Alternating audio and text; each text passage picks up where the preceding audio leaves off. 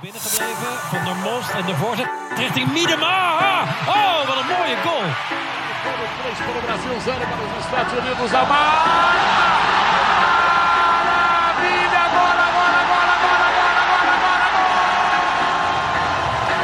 On that side, no foul given.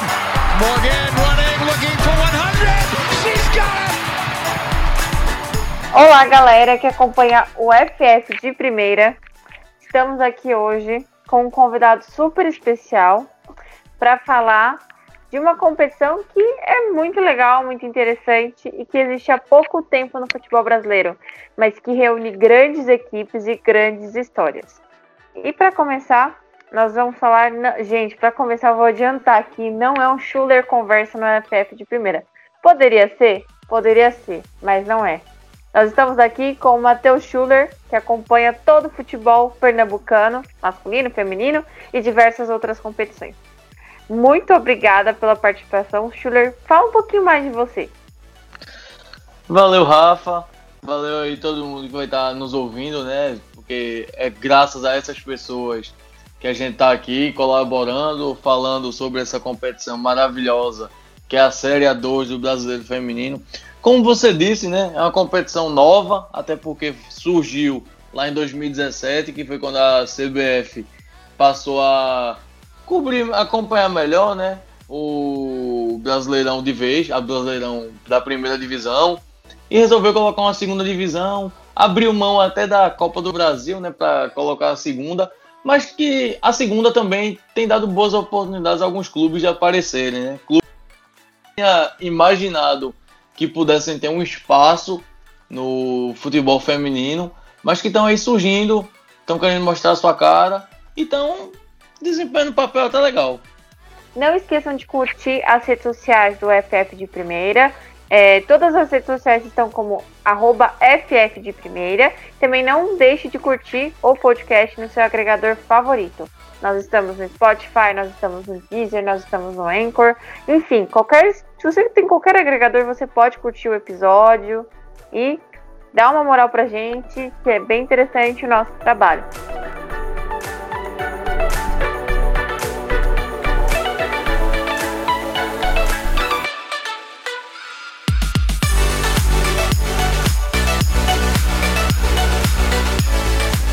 Podcast de primeira.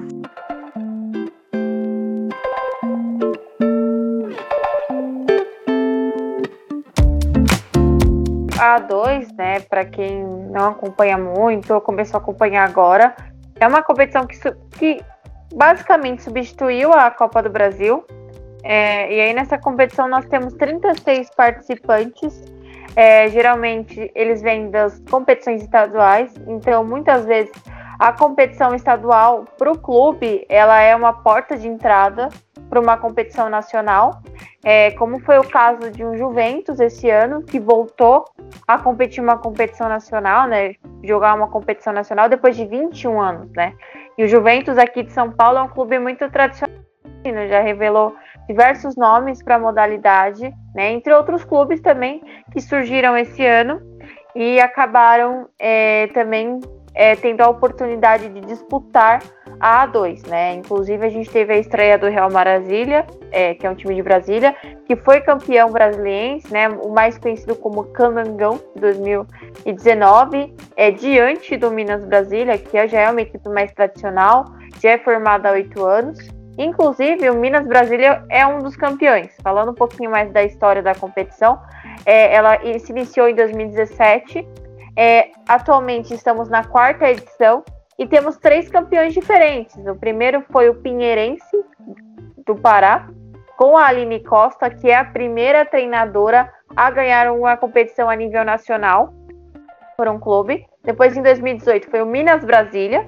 E em 2019, o São Paulo, né? E aí, nesse ano de 2019 foi bem interessante porque nós tivemos quatro equipes de camisa que subiram para um, né? Nós tivemos o São Paulo, Palmeiras, Cruzeiro e o Grêmio, equipes que disputaram esse ano a A1 e, foi, e três dessas equipes chegaram nas quartas de final, né? O Grêmio, o São Paulo e o Palmeiras. Inclusive, São Paulo e Palmeiras chegaram numa semifinal, né? Bem interessante a caminhada dessas equipes durante o ano passado e este ano. Então é isso, a A2 é muito essa questão de uma porta de entrada para muitas equipes, como foi que aconteceu com o São Paulo ano passado, o Palmeiras, entre outras, entre as outras equipes. É, se tem alguma equipe que você gostaria de, de destacar nessa temporada, nesse ano, nessa primeira fase? Tem duas equipes em si que me chamaram bastante atenção, não apenas pelo nível que enfrentaram de adversário, lógico, porque assim, tem a disparidade, né, de alguns clubes aí nessa primeira fase, até porque alguns estaduais são bem superiores a outros.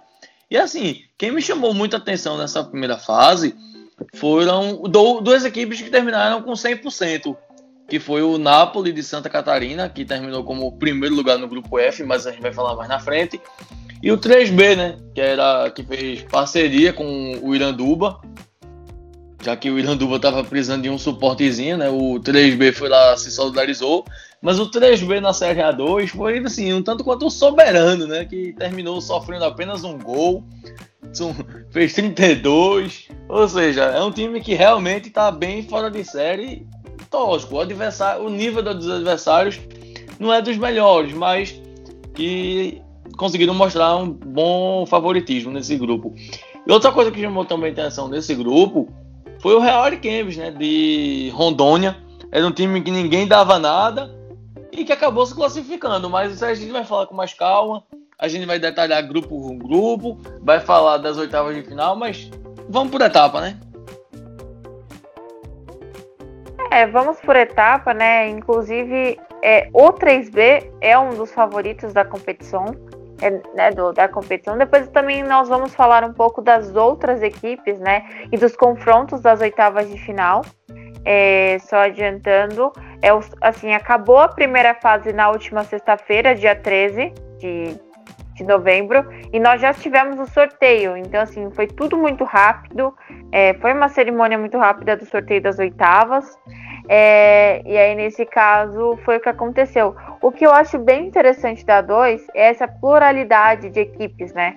Nós temos equipes de praticamente todos os estados do Brasil, né? E no caso, esse ano mesmo, nós tivemos é, duas equipes no, do Pernambuco, duas equipes do Ceará, é, nós tivemos também é, diversas outras equipes de outros estados também, né? Nós tivemos duas equipes de Santa Catarina, né? Nós tivemos o Napoli e a Chapecoense, tivemos duas, três equipes do, do Rio de Janeiro. Então, assim, foi bem interessante ver essa pluralidade de equipes e essa quantidade interessante de equipes de diversos estados.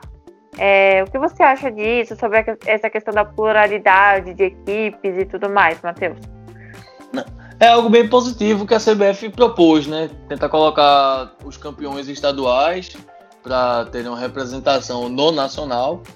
Mas a questão é que alguns estados a gente sabe é bem deficitário. É deficitário, no caso, o, estado que não foi representado, né? Que é Roraima. Foi um, é um estado que também é deficitário também no masculino. Ou seja, mostra que a federação lá não está ligando tanto, né? Para competição em si.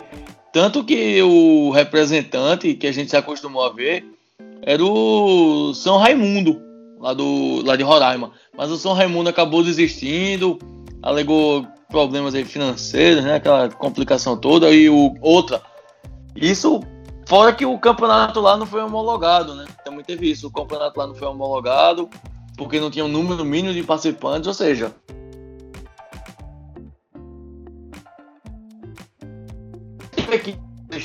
Não, outros estados priorizam né, o campeonato estadual, tentam valorizar ao máximo a presença desses clubes. E a gente vê que os clubes, apesar de ainda estarem alguns engatinhando, os clubes ainda conseguem desempenhar um bom futebol, né? É aquela coisa, é limitado para o momento, poderia estar desempenhando melhor, mas ainda está tudo no começo. Os clubes estão vendo que tá dando retorno, né? Investir no futebol feminino. O futebol feminino está sendo um investimento bem legal. Tá sendo esse ano, infelizmente, né? Para muitos clubes pesou muito a questão financeira, já que não tem torcida nos estádios. E eu ouso lhe dizer, viu, se, tivesse, se tivéssemos torcida nesses jogos da Série A2, eu acho que alguns clubes aí poderiam ter feito um barulho um pouco maior na competição, nessa primeira fase. É, e também essa questão do que você comentou também, né, de, de torcida, eu acho que acabou prejudicando muitas equipes, né? Principalmente aquelas de, que a gente pode considerar de menor escalão, né? É, que acabaram perdendo muito a questão da receita, né? É, e também teve, teve uma questão que eu achei bem interessante, né? Foi sobre a questão da regionalização, né? Então, cada grupo é, acabou disputando com, com praticamente o adversário, ou próximo a você, ou assim, não, não tinha uma distância muito longa, né? O que facilitou. E, e comentando também sobre a questão da, da CBF, é, para ser considerado um campeonato, precisa ter no mínimo três, três equipes. Né? É o que acontece com muitos estaduais, como foi que aconteceu, se eu não estou enganado, com o Roraimense este ano. Roraimense ou Rondonense. Eu sei que tem um estadual que está sendo disputado neste momento e ele só tem três equipes, então é muito essa questão mesmo. A maioria, tem muitos estaduais que são isso, é, são três equipes e a, a vencedora em dois, três jogos acaba indo para A2, né? Essa questão mesmo de estruturar, né? E, fala, e comentando um pouquinho sobre essa questão, é, já vi muita gente comentar sobre a questão de ter uma outra divisão, a A3, né? Já, já chegaram a falar, vamos criar uma A3. É, Para você, você concorda com essa, com essa opinião? Você acha mesmo que teria que criar, é, nesse momento, uma A3 por conta do crescimento do futebol feminino? Ou você acha melhor, pelo menos, primeiro, estruturar toda uma A2 fazer com que ela tenha um pouco mais de reconhecimento por parte do, do, dos próprios torcedores da CBF e dos clubes, e depois disso pensar em uma A3, ou você pensar em algum outro tipo de formato para A2 para os próximos anos? Não, teria que dar uma, uma reformulada melhor na Série A2, assim, não tanta, porque senão perderia um pouco a representatividade né, de alguns clubes aí, de alguns estados. Mas assim, a 3 ainda é muito precoce, até porque a 2 ainda está um pouco deficitária né, na questão de nível técnico. A gente percebe que ainda tem alguma disparidade entre as equipes.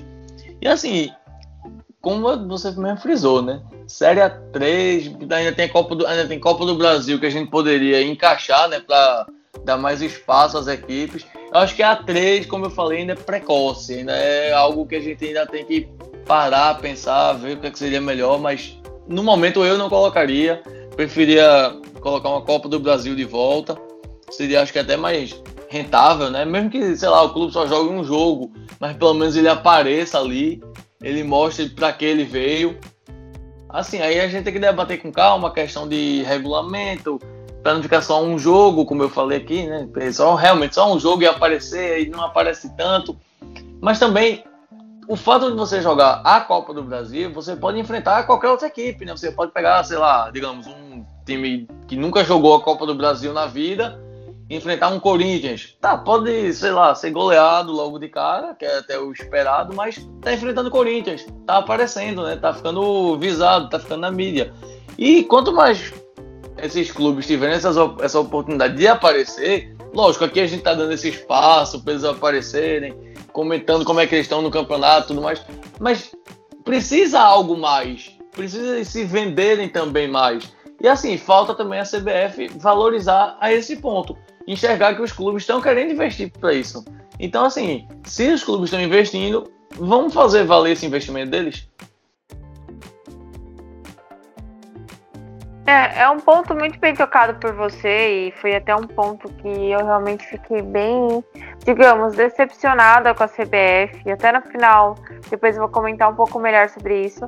Eu acho que a CBF deveria ter olhado com um pouco mais de carinho para a competição, porque nós tivemos equipes que são considera consideradas de camisa no Brasil, inclusive porque, só explicando um pouquinho o formato da competição, são 36 equipes.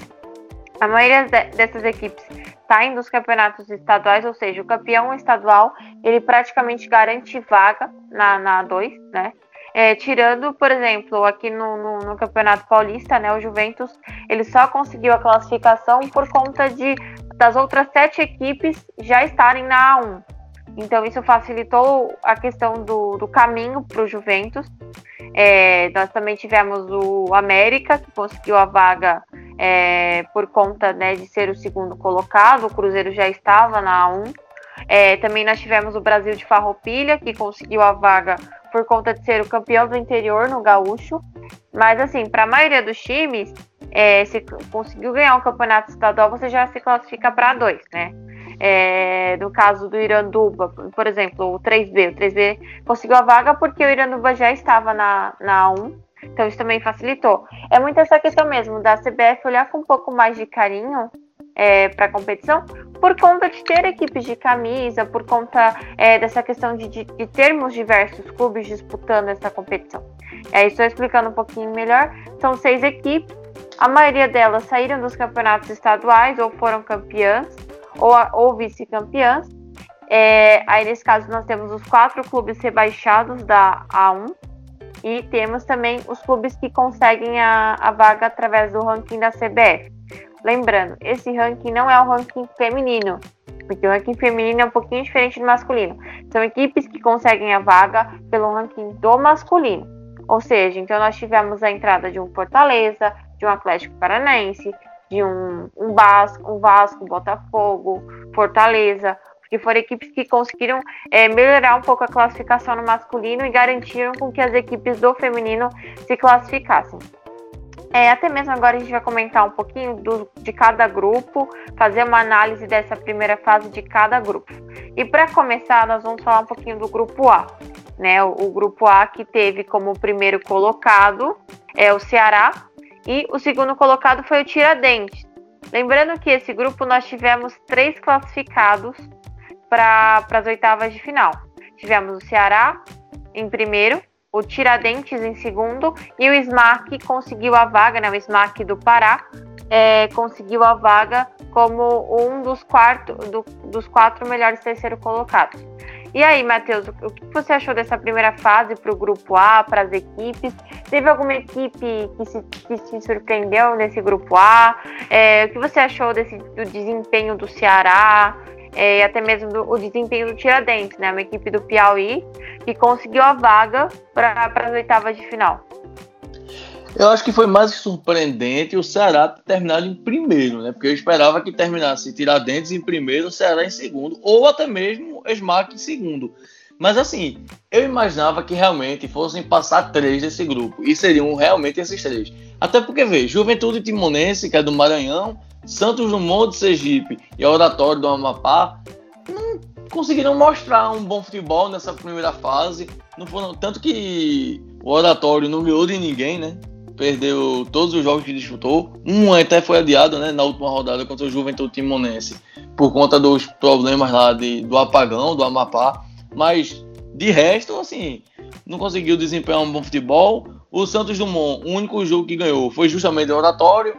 E ou seja, confirmando né, que o Oratório seria o time que não ia mostrar, não conseguir pontuar no grupo, realmente era o grupo, o time que ia esperava até um equilíbrio né, maior entre essas duas equipes. O Juventude Timonense, bem surpreendente, né? O Maranhão que já teve grandes forças no futebol feminino. Foi o caso do Viana, até do próprio Sampaio já conseguiu mostrar alguma coisa, mas principalmente o Viana, que já foi uma grande referência no futebol feminino há mais tempo. E o Tiradentes, né? Que já teve uma tal de formiga no time, né? Quando tinha o draft do Brasileirão. E o Tiradentes está querendo ressurgir, né? Tá querendo voltar até aquela força, ser uma das referências né, do futebol feminino no Nordeste. Mas o Ceará tá vindo com um futebol bem legal. Tanto que tomou só quatro gols. Foi uma das melhores defesas né, dessa primeira fase aí. Foi quem menos tomou gol. E o Smack, assim, foi, uma campanha até ok. Foi uma campanha que não me surpreendeu tanto. Eu imaginei que fosse ficar ali figurando entre terceiro, segundo, talvez beliscando um primeiro lugar, mas ficou conforme eu esperava realmente.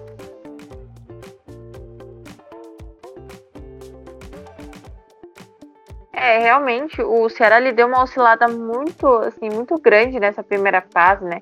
Ele acabou perdendo pontos é, por conta de um empate que ele teve. O, o Ceará ele teve quatro vitórias e um empate, ou seja, ele terminou com 13 pontos na, é, nessa, nessa primeira fase, mas teve algumas osciladas, né? Também não fez assim, fez alguns bons jogos, mas assim, não foram jogos de encher os olhos, assim, até porque o Ceará foi campeão cearense e conquistou a vaga por conta, né, de ser campeão estadual. Inclusive fez a final com o Fortaleza, né? Que, que acabou conseguindo a vaga pela, pela, pelo ranking da CBF, né? Mas assim, foi assim, não foi uma, uma campanha de encher os olhos, o, o Ceará, mas assim, chegou nessa, nessas oitavas de final, assim, é, tendo algumas oscilações nessa primeira fase. É, agora a gente vai falar um pouquinho do grupo B, né? O grupo B que para mim foi, foi um dos grupos bem interessantes de analisar, né? Porque a gente teve alguns clubes que, que são tradicionais, mais tradicionais do futebol feminino, né? Como é o caso do São Francisco das Tabocas, é, São do Francisco Conde. do Conde, do Conde, desculpa, que, que é da Bahia, né? Inclusive foi rebaixado no passado da A1 e, e acabou se garantindo na A2, né? Ainda encontrou algumas oscilações, não sabia se ia jogar, não ia, mas acabou optando por jogar, né, a, a A2. Aí, nesse caso, esse grupo, nós tivemos a seguinte situação. O 3B da Amazônia, com uma parceria com as jogadoras do Iranduba, é, terminou na primeira colocação. Inclusive, foi uma das melhores campanhas na primeira fase é, teve 100% de aproveitamento. Aí logo em seguida nós tivemos o Fortaleza, que perdeu apenas um jogo, foi o jogo que perdeu para o 3B. E temos também o Real Ariquemes, que conseguiu a classificação, Isso. foi nove pontos. E foi nove pontos, né? Inclusive, só para adiantar, as equipes que, que tiveram, que se classificaram entre os quatro melhores terceiros colocados, tiveram entre 9 e 10 pontos.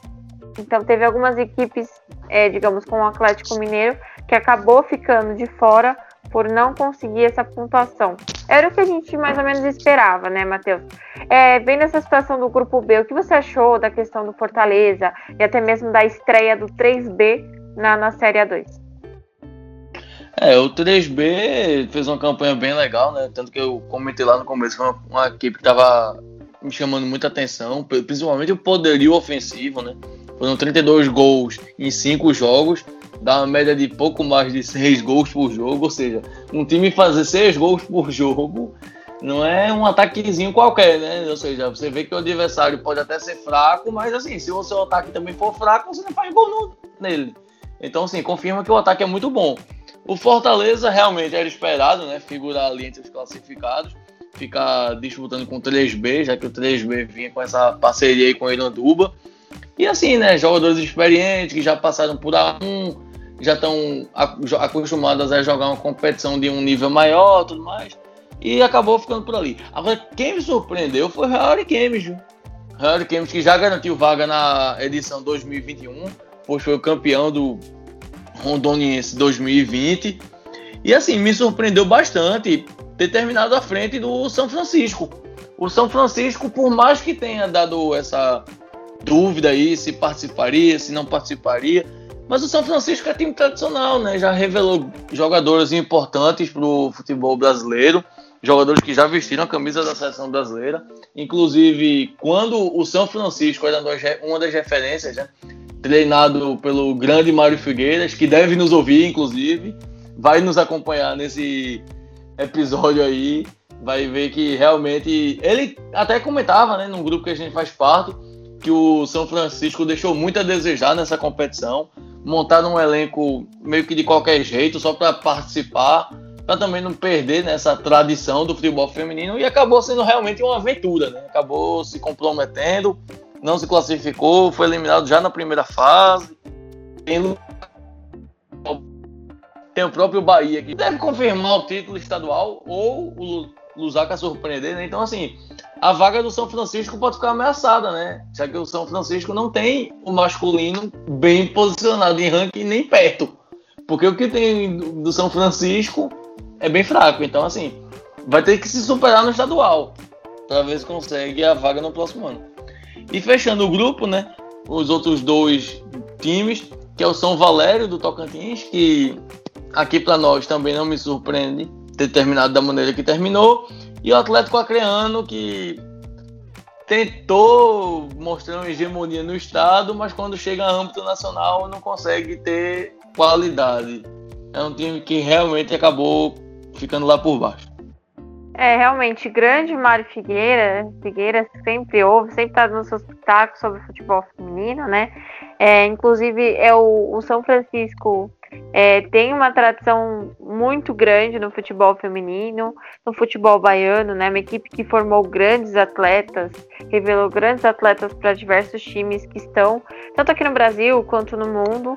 É, realmente foi bem triste ver né, essa questão do, do, do, São Francisco nessa primeira fase, porque poderia ter um outro, um outro potencial se olhassem com, com outros olhos para a equipe, né? Mas infelizmente é, acabou acontecendo isso. É, foi bem interessante acompanhar o 3B, né? Uma equipe que é, optou até mesmo para manter o ritmo das atletas, é, optou por disputar, né, fazer a parceria com, com o Iranduba para disputar um, até mesmo para trazer um ritmo para as atletas. Infelizmente, a equipe acabou sendo rebaixada, né, o Iranduba foi rebaixado para para dois, né? Primeira, pela primeira vez o Iranduba vai disputar uma A2 na, na, na história, né? E aí nesse caso é, é muito complicado e muito triste mas foi bem interessante te ver e a gente vê vários talentos né, no, no, time do Iranduba. Jovens talentos e jogadoras experientes que vão fazer história pela 2 e até mesmo se o 3B garantir a vaga para 1, um, vão fazer história também não, né? Porque para mim um dos times que é favorito para subir é o 3B, né? Eu acho que esse ano a gente vai sair um pouco daquele eixo, né? Sul, Sudeste, é, que foi o ano passado, né? Porque os quatro que garantiram a vaga é ou era aqui de São Paulo, né? São Paulo e Palmeiras, é o Minas, que foi o Cruzeiro, e o Grêmio. Então, nesse caso, eu acho que esse ano eu acredito que a gente vai sair daquele eixo, sul-sudeste, né? E, e, vai ter é, é, equipes diferentes para ter o acesso, né? Aí, nesse caso agora, a gente vai falar um pouquinho do grupo C. O grupo C também teve a seguinte situação. É, no caso, grupo C, nós tivemos apenas dois classificados, né, os dois que realmente garantiram a vaga, que é o Bahia, que terminou na primeira colocação, é, com, com 15 pontos, 100% de aproveitamento. Inclusive, tem a artilheira da competição, que é a Gadu. Depois o, o Matheus ele fala um pouquinho melhor sobre os números da equipe do Bahia e da Gadu. É, também nós tivemos o Recife, né, o Sport Recife, que é uma equipe que acabou não se mantendo na 1, desceu, né, para 2 e conseguiu é, se classificar para as oitavas de final. Nós tivemos também a União Desportiva de Alagoas, o UDA, que acabou vencendo o estadual e garantindo a vaga, mas acabou não garantindo a vaga para as oitavas de final. É, nós tivemos também o Alto Esporte da, da Paraíba e o Náutico, que foi terceiro colocado no estadual e acabou garantindo a vaga por conta né, da desistência do Vitória das Tabocas, que optou por não disputar esse ano a A2. É, comenta um pouco mais sobre esse grupo. Teve alguma equipe que te surpreendeu? O que você achou desse trabalho, né? Desse, dessa, digamos, dessa retomada do futebol do Bahia é, das jogadoras, porque a gente via muitas jogadoras que já jogaram no Vitória que estavam reforçando o Bahia, inclusive diversas outras jogadoras que chegaram no meio do campeonato, né? Inclusive boas jogadoras que acabaram reforçando o Bahia. E a questão do esporte, né? Que conseguiu, mesmo aos trancos e barrancos, digamos, né, é, com falta de investimento é, dos próprios dirigentes e tudo mais, a equipe conseguiu chegar nessas oitavas de final.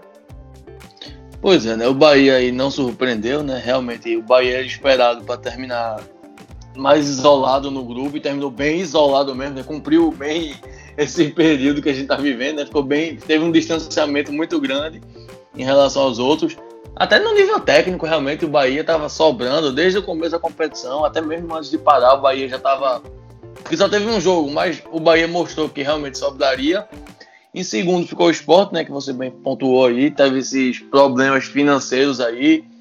Ninguém sabia como é que ia ser o investimento, como é que ia ficar a força do esporte. E o esporte acabou figurando entre os classificados, né? Valorizou bem é, os jogos que teve em casa, porque perdeu logo na estreia como mandante. E assim, depois daquele jogo ficou aquela dúvida, né? Como é que o esporte vai voltar, né? Aí o Sport volta logo num clássico contra o Náutico, um jogo que aparentemente eu estava lá, né? Posso falar porque eu estava lá no estádio presenciando esse jogo. O Sport realmente estava sofrendo, vendo que o Náutico estava querendo se segurar. Mas assim, depois o esporte confirmou, né, que era mais favorito a vencer o jogo, mostrou mais qualidade, acabou vencendo. Mas a questão é que ainda tinha Cruzeiro do Rio Grande do Norte e Auto Esporte da Paraíba. E esses dois times, principalmente o Cruzeiro, que tinha ganho do esporte, estavam jogando relativamente bem. E o esporte ainda estava precisando de um, se provar na competição, ainda precisava confirmar o bom momento. Aí o esporte foi, teve o um confronto ali direto contra o Uda, ganhou, levou melhor e ainda assim ficou numa situação complicada porque ainda não dependia de si. Chegou depois, pegou o Bahia, era jogar por um empate e bem encaminhar a classificação. Aí o esporte foi e perdeu. Aí nessa mesma rodada, na penúltima rodada, tinha que ainda depender do rival náutico, que não brigava praticamente por mais nada na competição, porque mesmo se tivesse ganho na última rodada, né, que não foi o caso, o Náutico ainda não se classificaria por conta da pontuação, mas o Náutico foi, ganhou, ajudou o esporte num confronto direto lá contra o Alto Esporte. E assim, o Náutico deu essa ajuda ao esporte, mesmo que o Náutico não tivesse desempenhando bom futebol. Foi algo bem surpreendente até aqui, porque a torcida do esporte torcendo para o Náutico fazer um gol, a torcida do Náutico querendo ganhar para ver se ainda dava uma sobrevida, né? Dava ainda sobrevivência ali para tentar arriscar a pontuação, ver se conseguiria dar uma embalada. Mas chegou na última rodada, aí o esporte confirmou, né, contra o Uda, garantiu a classificação, era só ganhar que se classificava, porque ninguém alcançava mais a pontuação, e foi isso.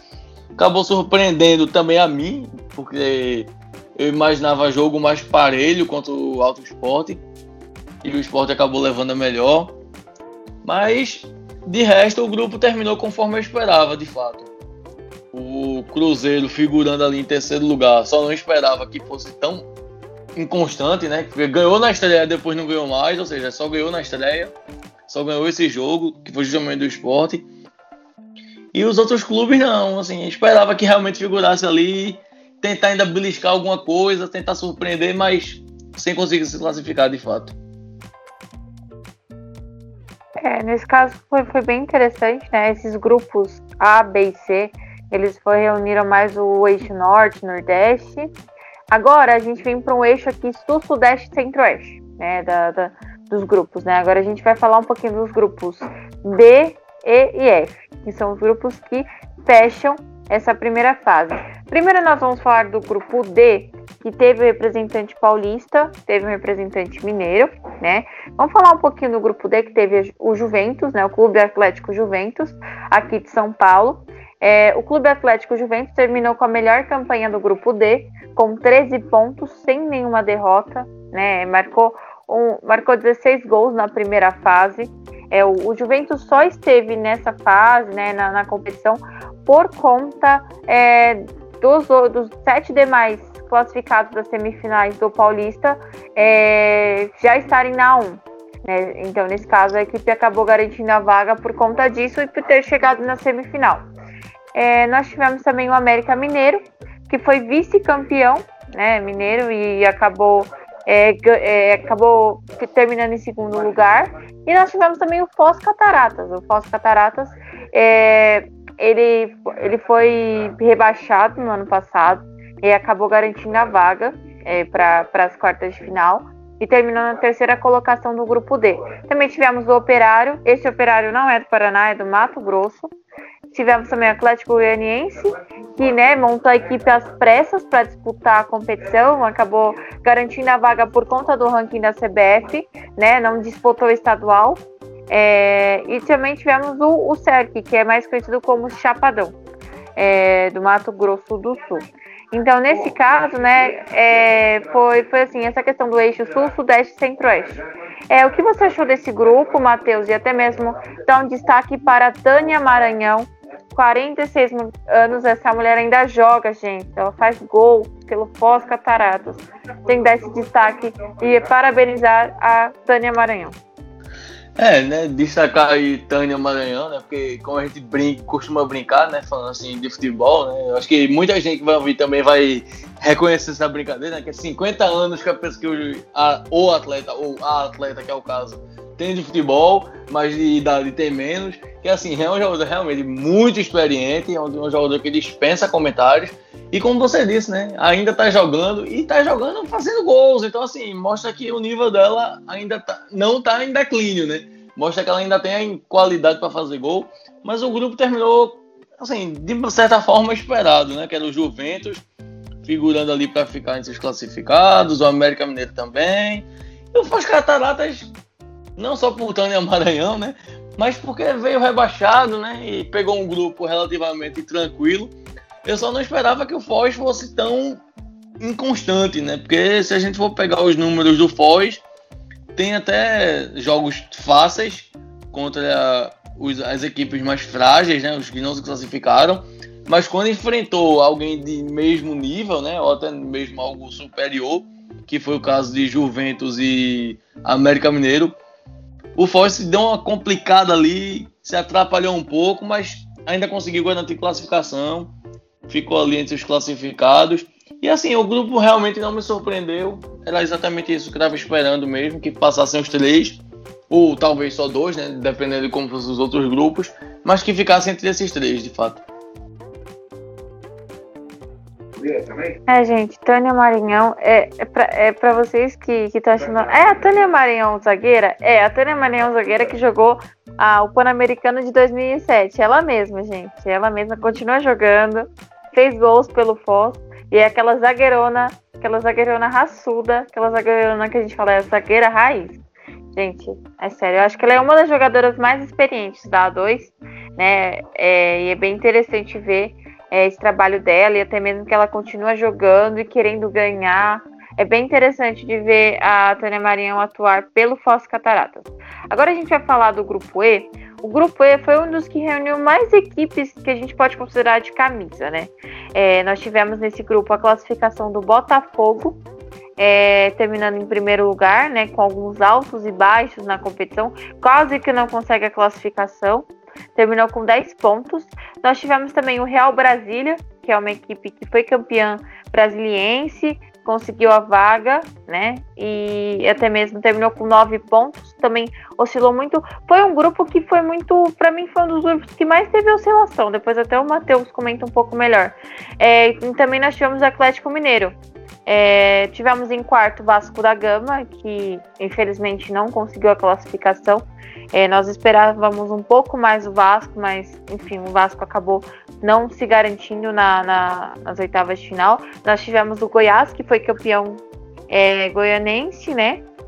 E nós tivemos também o Vila Nova, que esse Vila Nova não é o, o de Goiás, é do Espírito Santo, que é uma equipe muito tradicional no estado mas infelizmente não conseguiu a classificação e terminou na última colocação do grupo E.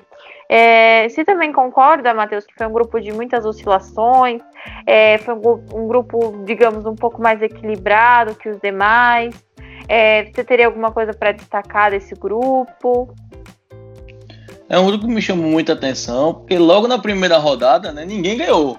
Foram três jogos, três empates realmente foi um grupo que estava bem previsível, né? Assim, de dizer quem é que se classificaria. Tem o Real Brasília, que acabou se classificando em segundo, que fez um trabalho bem interessante, né, para chegar para a Série 2. Foi um trabalho bem legal. Tanto que foi o. Foi uma das melhores defesas né, da primeira fase. Foi um dos clubes que fez, sofreu apenas um gol. O Botafogo, como você disse, quase que, como diz o nosso amigo Bruno Saldanha, que também vai nos ouvir, diz porque tem coisas que realmente só acontecem com o Botafogo. Quase que o Botafogo apronta uma dessa, que acaba e acabaria sendo desclassificado, né? De última roda, mas acabou se classificando. Passou aquele aperreio no coração do torcedor. Teve o Atlético Mineiro, que não se classificou, né? Por causa de um ponto. Mas por quê? Porque também foi inconstante na competição. Quase que dá um problema no coração do torcedor. Conseguiu uma virada assim contra o próprio Botafogo, né? Conseguiu uma virada bem improvável já no finzinho do jogo. Deu uma esperança ali ao torcedor, mas depois farrapou. Então, assim, o Atlético Mineiro pegou um grupo bem complicado, né? Assim, um grupo bem equilibrado. O Vasco também, que eu esperava também um pouco mais. Eu esperava que o Vasco fosse apresentar um futebol melhor. O Vasco acabou sucumbindo, né, ficando em quarto lugar. Eu esperava até mais, assim, de ficar pelo menos aí no lugar do Real Brasília, ver se a camisa, entre aspas, pesaria, mas o que pesou aí foi quem apresentou o melhor futebol, que foram, foram justamente eles. Botafogo e Real Brasília foram quem teve mais regularidade né, nesse grupo, foi quem foi menos inconstante. E assim, né, Goiás e Vila Nova, o Vila Nova, apesar da força que tem no estadual, acabou não desempenhando bom futebol nesse grupo, acabou sendo não ganhou nenhum jogo, né? Foram dois empates nesses cinco jogos, acabou não conseguindo desempenhar um futebol legal. E o Goiás até me surpreendeu por ter ganho, né? Por ter ganho o jogo. O Goiás que. Futebol goiano em si, né? Não tem tanta tradição assim no feminino. Não é um futebol muito tradicional, mas que o Goiás ficou ali mais ou menos onde eu esperava, realmente. Agora só me surpreendeu ter ganho o jogo. É, realmente, esse foi o grupo que quem, quem teve um pouco mais de equilíbrio acabou conseguindo é, se classificar para as oitavas de final. E para encerrar, nós vamos falar do grupo F, né? O grupo F que teve uma das equipes que teve 100% junto com Bahia e, e na, na, competição, né? Junto com o Bahia é, e com 3B, que foi o, o Napoli que terminou na primeira colocação, Napoli de Santa Catarina. É, Para quem não sabe, a equipe do Napoli ela tem uma parceria com o Havaí Kinderman. Então, muitas vezes eles cedem as atletas do Havaí Kinderman, elas são cedidas para o Napoli. Inclusive, essas equipes elas têm uma rivalidade no estadual, né? Praticamente todo ano você vai ver é Napoli e Havaí Kinderman chegando na final, né? São duas equipes que têm muita tradição. Inclusive, o Napoli só conseguiu a, a a classificação para dois por conta né, de ser o vice-campeão catarinense. É, só perdeu a final pro, pro, Havaí Kinderman, que já estava garantido na 1. Aí nós tivemos também o Atlético Paranaense, que foi uma equipe que iniciou um trabalho né, esse ano, é, com algumas atletas já conhecidas aqui no futebol brasileiro, mas teve muita oscilação, acabou perdendo é, na primeira rodada, Aí a gente ficou muito em dúvida do que seria o Atlético Paranaense nessa competição, mas conseguiu a classificação, assim como o Fluminense. O Fluminense, que foi vice-campeão carioca, conseguiu a classificação por conta do vice-campeonato, porque o Flamengo já estava na 1 e aí garantiu a vaga. É, e aí, nesse caso, o Fluminense acabou conseguindo a vaga, né? Para encerrar esse grupo, nós tivemos o Toledo do Paraná, que agora tem uma parceria com o Curitiba. Então agora o Curitiba e o Toledo fizeram uma parceria para disputar. É, nós tivemos o, o SERC e nós tivemos também o, na verdade, desculpa, o, o Brasil de Farroupilha, é, que foi é, campeão do interior pelo, pelo gauchão e por isso que conseguiu a vaga. E nós tivemos também a Chapecoense, né, que, que é uma equipe que tem muita tradição na base, é, chega bem forte para a base feminina, mas ainda não conseguiu essa tradição na, na, no principal. Então, assim, sofreu muito e acabou não conquistando nenhum ponto nessa primeira fase. É, basicamente isso, né? O Napoli, como eu também pontuei lá no começo, né? Foi um clube que realmente me surpreendeu por ter uma solidez, né? Como você falou aí, tem essa parceria e esse ano, ainda mais, essa parceria ficou um pouco complicado de ver, né? Porque o Kinderman teve uma campanha muito positiva na Série A1, acabou não cedendo tantas atletas, até porque se cedesse mais, poderia se complicar na A1. O Atlético Paranaense até me surpreendeu por ter montado um, um time próprio, né? Conseguiu fazer uma campanha bem legal nessa primeira fase, conseguiu se classificar. O Fluminense, que tem jogadores até mais conhecidas, né, assim, de base, para quem acompanha também um pouco de futebol de base feminino. O Fluminense tem alguns jogadores de destaque, inclusive em seleção brasileira, já tem jogadora com passagens e tudo mais.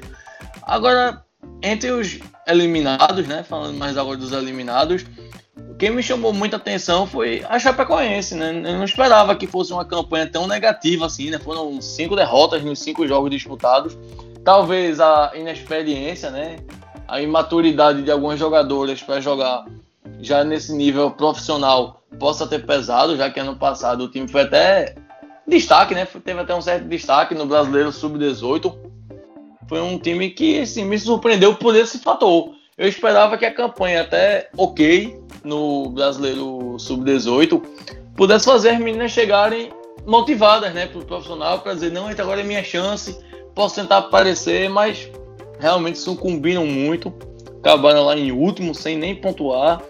O Brasil de Farroupilha esperava que fosse figurar realmente aí entre as últimas posições, não esperava tanto, mas que é um projeto bem interessante, viu? é um projeto que a gente pode ficar a observar, é um projeto que tem um investimento bem legal no futebol feminino, estão querendo começar a valorizar, voltando àquela conversa que eu falei, né? um clube que está investindo e que está vendo que está dando retorno, não só apenas na, no elenco, né? Na, mas também em comissão técnica, está investindo para isso, está procurando dar oportunidade aos profissionais. E o Toledo, eu ouso dizer que eu trocaria de posição com a Chapecoense, né? se fosse para determinar a ordem, né?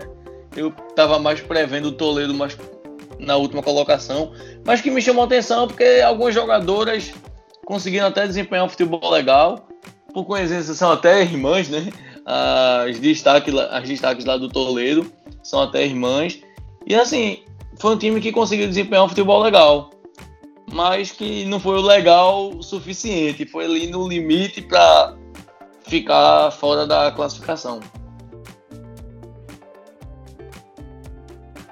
É, e também teve essa questão, né? Que o Toledo pegou um grupo mais difícil, né? Vocês têm um, um Napoli, que já é uma equipe consolidada no futebol catarinense, tem boas jogadoras, sempre sete jogadoras para o Kinderman.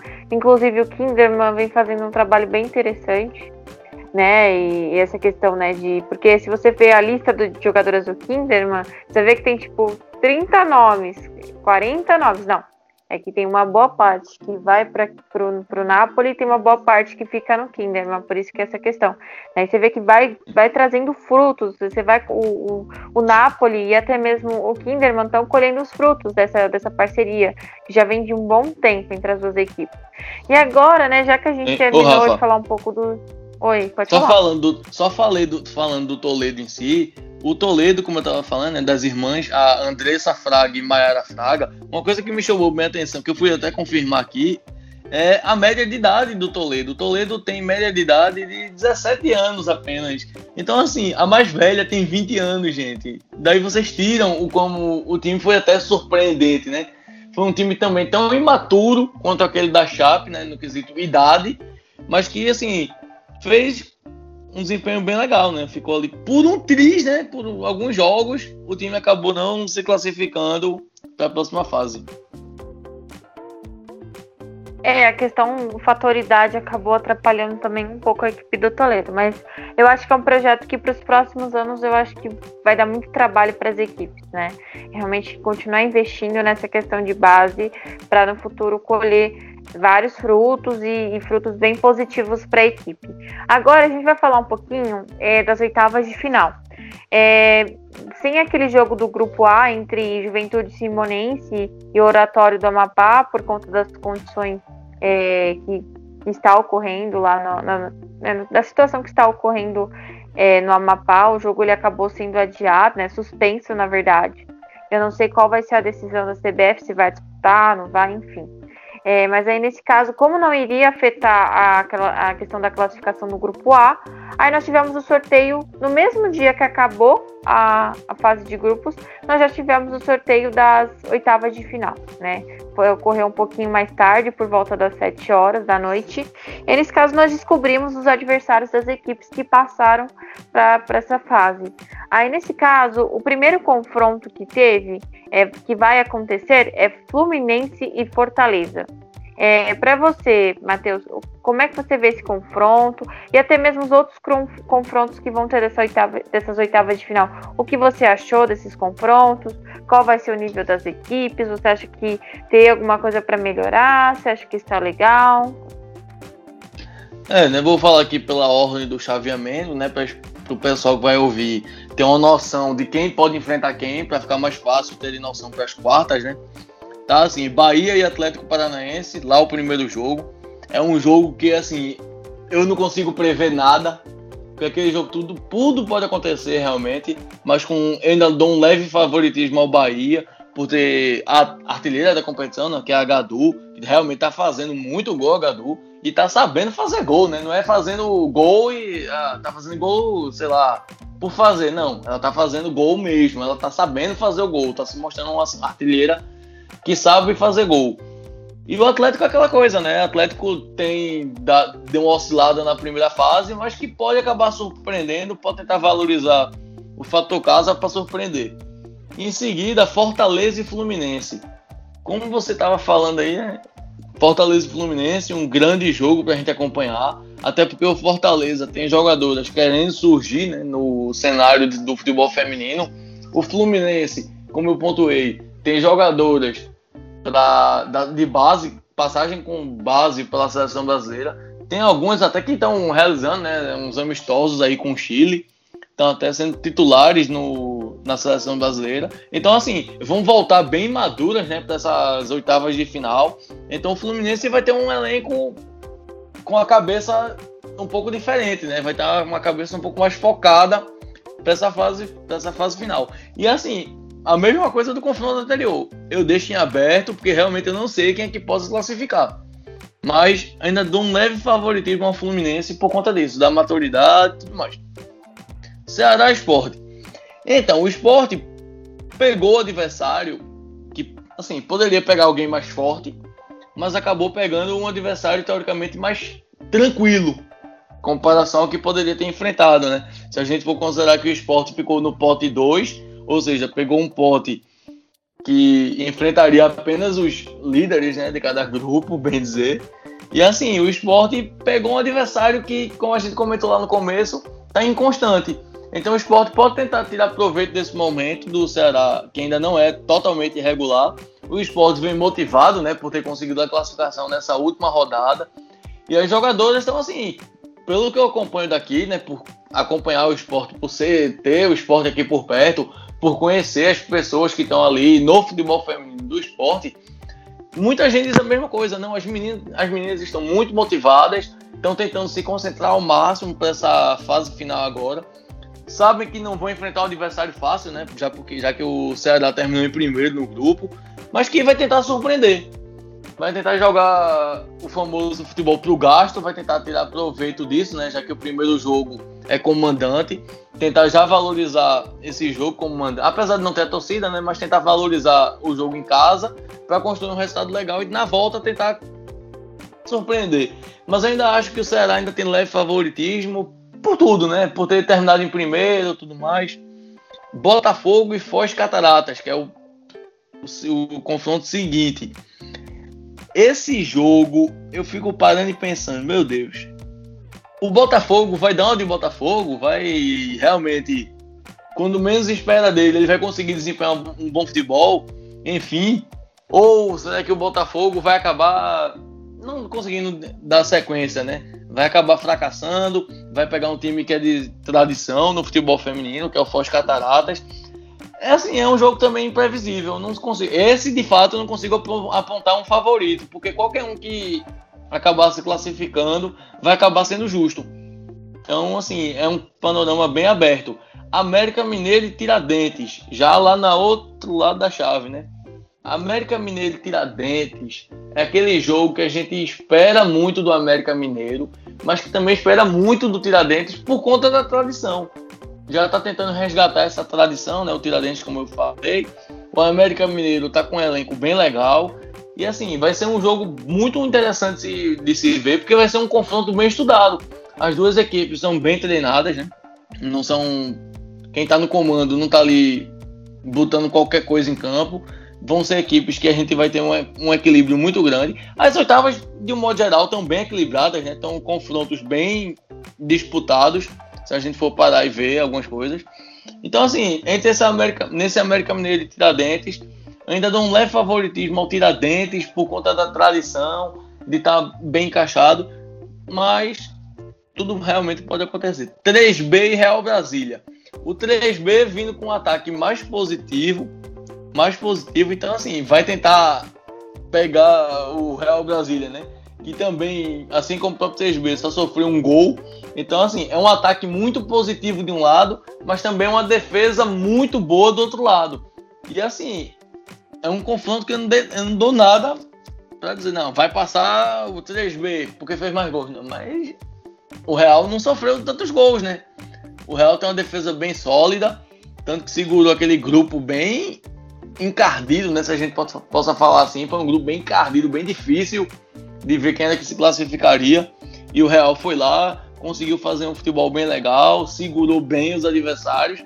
Possa ser que segure o 3B, mas o 3B é bem favorito, né? Por conta do ataque realmente, que é muito forte, e um ataque bem experiente. Então o, o Real vai ter um pouco de dificuldade.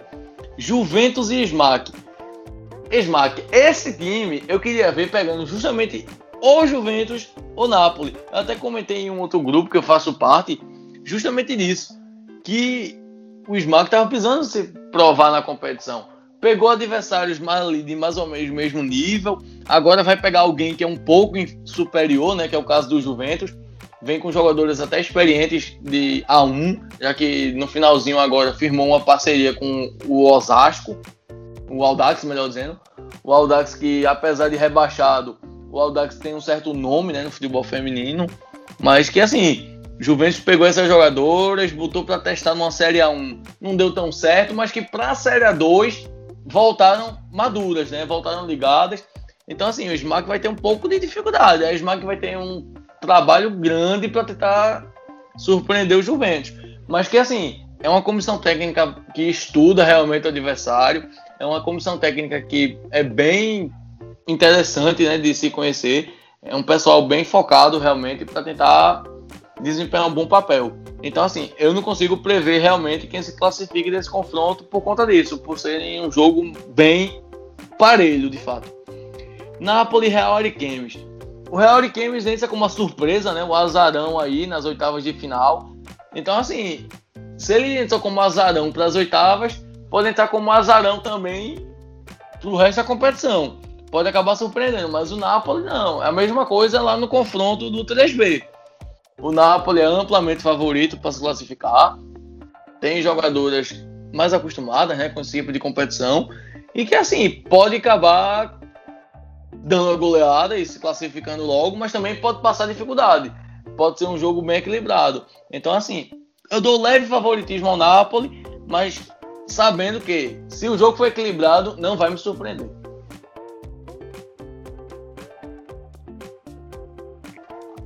É, realmente, né, são, são confrontos bem interessantes, né?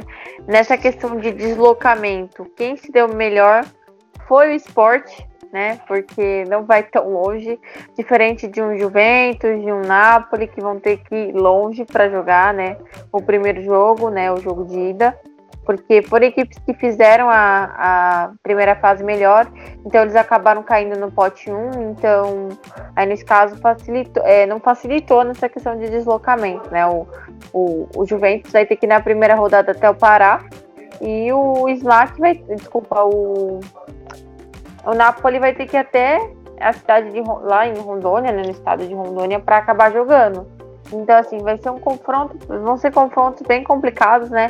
Por conta dessa questão, né? Que vão ter o, o problema de vão ter que de, de, se deslocar muito para jogar. Ainda bem que vai ter um intervalo entre o primeiro e o, o, segundo jogo, então isso acaba facilitando um pouco mais, né? Mas essa questão mesmo é, vai ser bem foi bem interessante esses confrontos, né? Principalmente o confronto entre, entre Bahia e Atlético Paranaense, né? São duas equipes que, é, no caso, começaram como equipe de futebol feminino estão entrando na modalidade, principalmente o Bahia, né? Eu acho que o, o Bahia entendeu o que você se, o que deve ser feito com o futebol feminino, está fornecendo uma estrutura para as atletas, né? Você vê que realmente estão interessadas em investir. Não é à toa que você vê muitas jogadoras que eram do Vitória, que eram de outras equipes aqui, mesmo aqui de São Paulo, ou até mesmo outras equipes que são bem tradicionais no futebol feminino, que foram para lá. Inclusive a Gadu é um desses casos, né? A Gadu ela não é baiana, ela é paulista. Ela foi para o Vitória Aí, no caso, acabou, né? Acabou investindo, acabaram não investindo mais, entendeu?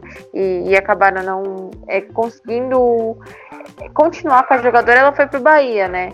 É, e aí é artilheira da, da, da, competição e do Bahia também. Então, assim, vai ser muito interessante esse confronto. Um outro confronto também que acho que vai ser bem interessante de analisar É, vai ser o confronto entre Fortaleza, é, entre 3B e Real Brasília, é, que eu acho que para mim são as duas equipes que estão, são favoritas né, para a competição. Mas, assim, eu fico me perguntando: o 3B, a gente sabe que ele tem um nível para ele subir, para ele conseguir o acesso para um. Agora eu fico me perguntando: será que o Real é, ele vai vir com esse nível que a gente está esperando da equipe e é toda aquela expectativa que foi depositada, ou vai ser aquela equipe que disputou a primeira fase? Porque assim, se for a equipe que disputou a primeira fase, então, nesse caso, eu vejo que o 3B tem mais favoritismo, até mesmo por ser uma equipe mais experiente, que já enfrentou mais competições. Então, nesse caso, eu vejo um leve favoritismo do próprio 3B para conseguir passar para as quartas de final. A mesma coisa no jogo do Atlético Paranaense e Bahia, né?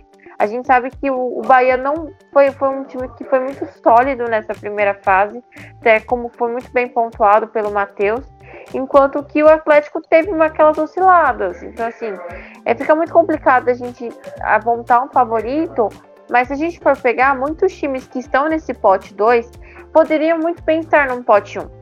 Mas foram equipes que oscilaram muito durante as cinco rodadas da fase classificatória e por conta disso que acabaram no pote 2, né? É, e, e, aí teve essa questão também, né? É, eu acho que vão ser confrontos bem interessantes entre todas as equipes, mas aí no caso, dois confrontos que eu destacaria seria é, entre 3B e Real, são duas equipes que estão, são consideradas favoritas da competição, e também Bahia e Atlético Paranaense. Aí fica o questionamento, né? Se as equipes que se classificaram, elas vão continuar mantendo esse mesmo rendimento da primeira fase, né? Então, nesse caso, para mim, 3B é, 3B, Bahia e Nápoles vão ter um grande desafio, né? De continuar fazendo com que os torcedores tenham uma certa esperança de que essas equipes consigam acesso para um, né? Porque fizeram uma ótima primeira fase, mas a gente sabe que a fase classificatória ela não define tudo.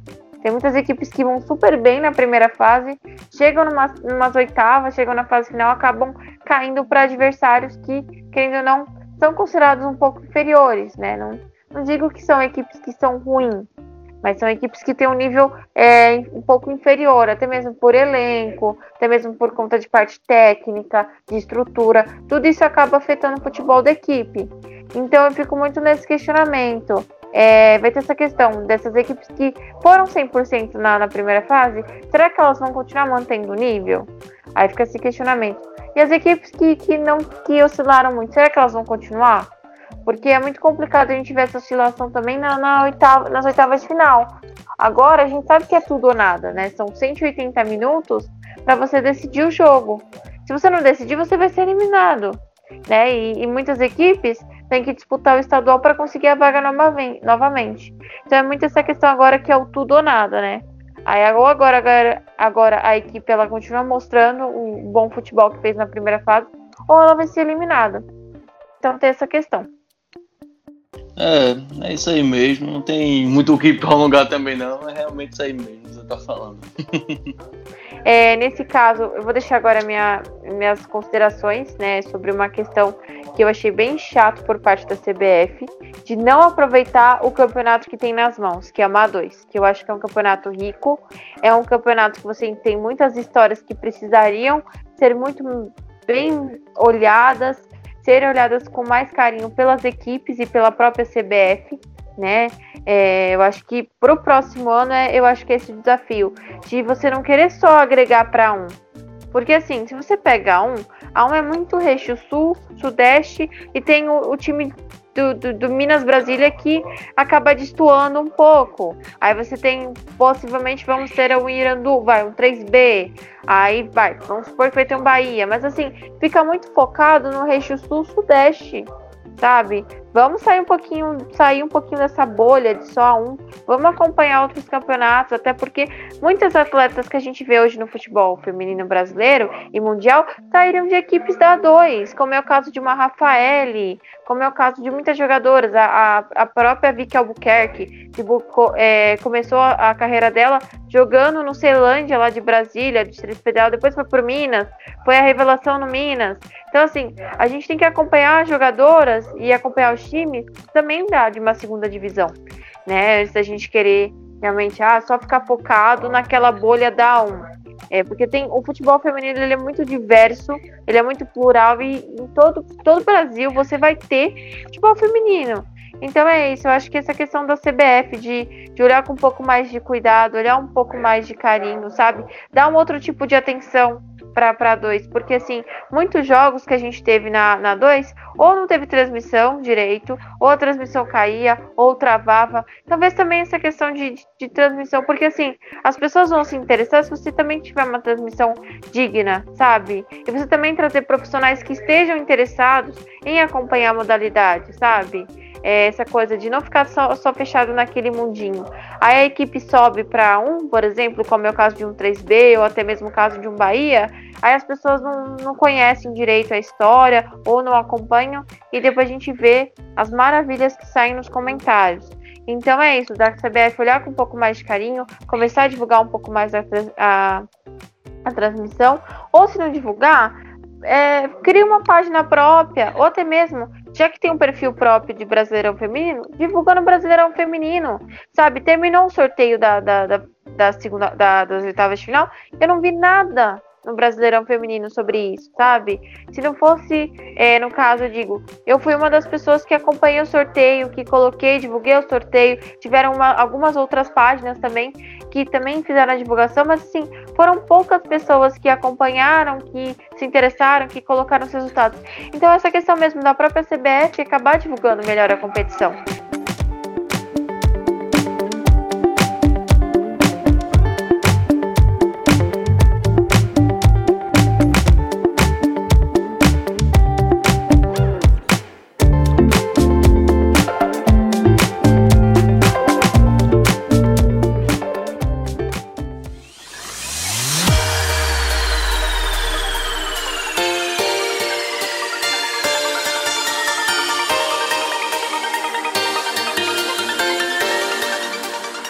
Matheus, deixe seu, seu comentário. Primeiro, muito obrigada por participar do episódio.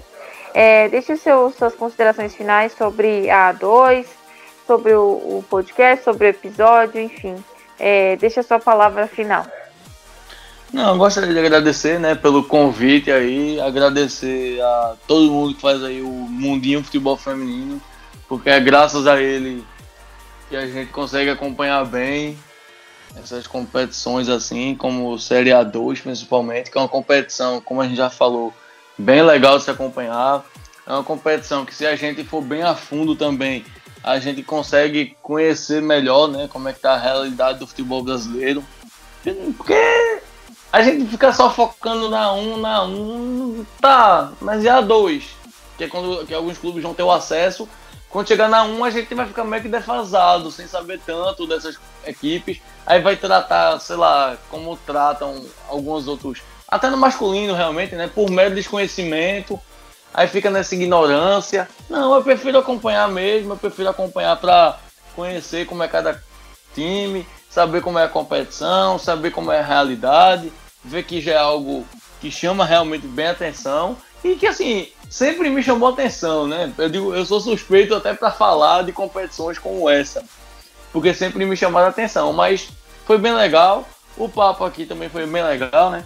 Quem quiser me acompanhar lá no Twitter, é só ir Schuller, underline Mateus, S-C-H-U-L-R, underline Mateus, M-A-T-E-U-S, sim, não tem o um H no Mateus. Então, assim, acompanhem lá, porque eu sempre vou estar falando de alguma coisa de futebol feminino, falando muito, inclusive, sei lá, de Champions também, na, na Champions feminina que tá voltando. E assim, acompanhar o máximo de competição possível do feminino. Então, vamos embora. Que essa Série A2 agora, como é mata-mata, né? É outro campeonato. Então, assim, vai pegar fogo esse mata-mata.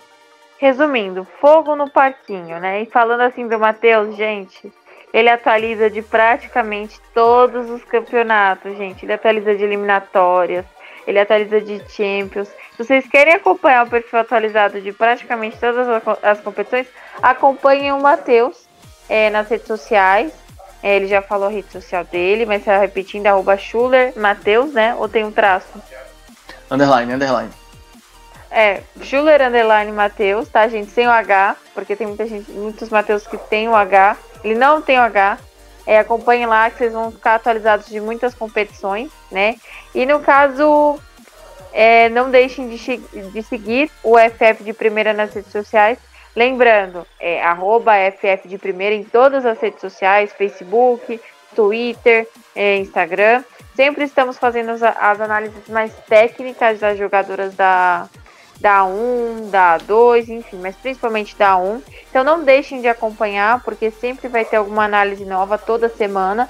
Inclusive agora a gente também está fazendo a análise das jogadoras da base, né? Foi bem interessante e tá bem legal, já tem dois episódios novos, então se vocês também querem conferir, é só ir lá no seu agregador favorito, no seu agregador de sua preferência, no Spotify, é, Deezer, enfim, qualquer agregador aí que você vai ter qualquer conteúdo do FF de primeira e os episódios anteriores, né? E no caso, só para quem quer conhecer um pouquinho mais do meu trabalho, é, eu faço parte do FF de primeira, também do Diário F Feminino, também faço parte, faço é, meus comentários no meu próprio Twitter, que é o Rafa, é, Rafa Carolina, tudo junto, Rafa com dois F.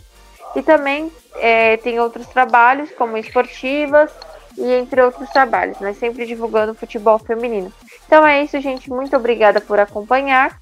Não percam que logo mais nós vamos ter mais episódios sobre o futebol feminino.